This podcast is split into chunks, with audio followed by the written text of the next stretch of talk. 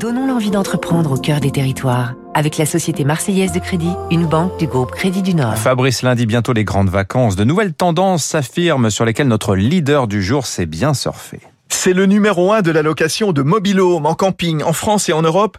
Homer Vacances, créé il y a une trentaine d'années à Aix-en-Provence. Vous trouverez ces bungalows dotés de terrasses tout équipées dans des campings 4 ou 5 étoiles en Dordogne, Ardèche, Provence, Croatie, Costa Brava.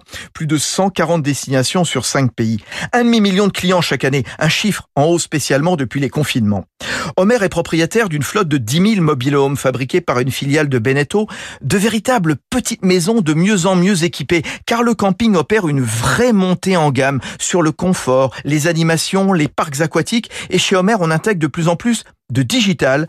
Quentin Skepelink, son directeur général.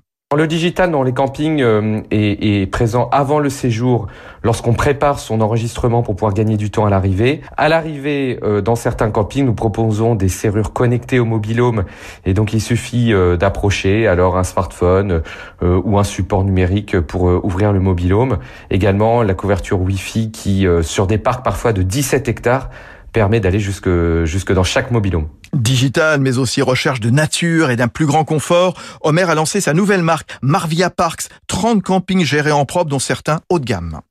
C'était Territoire d'excellence sur Radio Classique.